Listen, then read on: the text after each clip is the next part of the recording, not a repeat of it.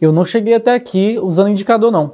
Eu aprendi que o melhor indicador sou eu, o segundo melhor é o preço, e o terceiro indicador, que são os indicadores que vocês podem usar, é, dá sinal atrasado. Eu avalio uma ordem baseada no preço e no que eu decidi negociar. Não é o que o, o indicador atrasado decidiu negociar.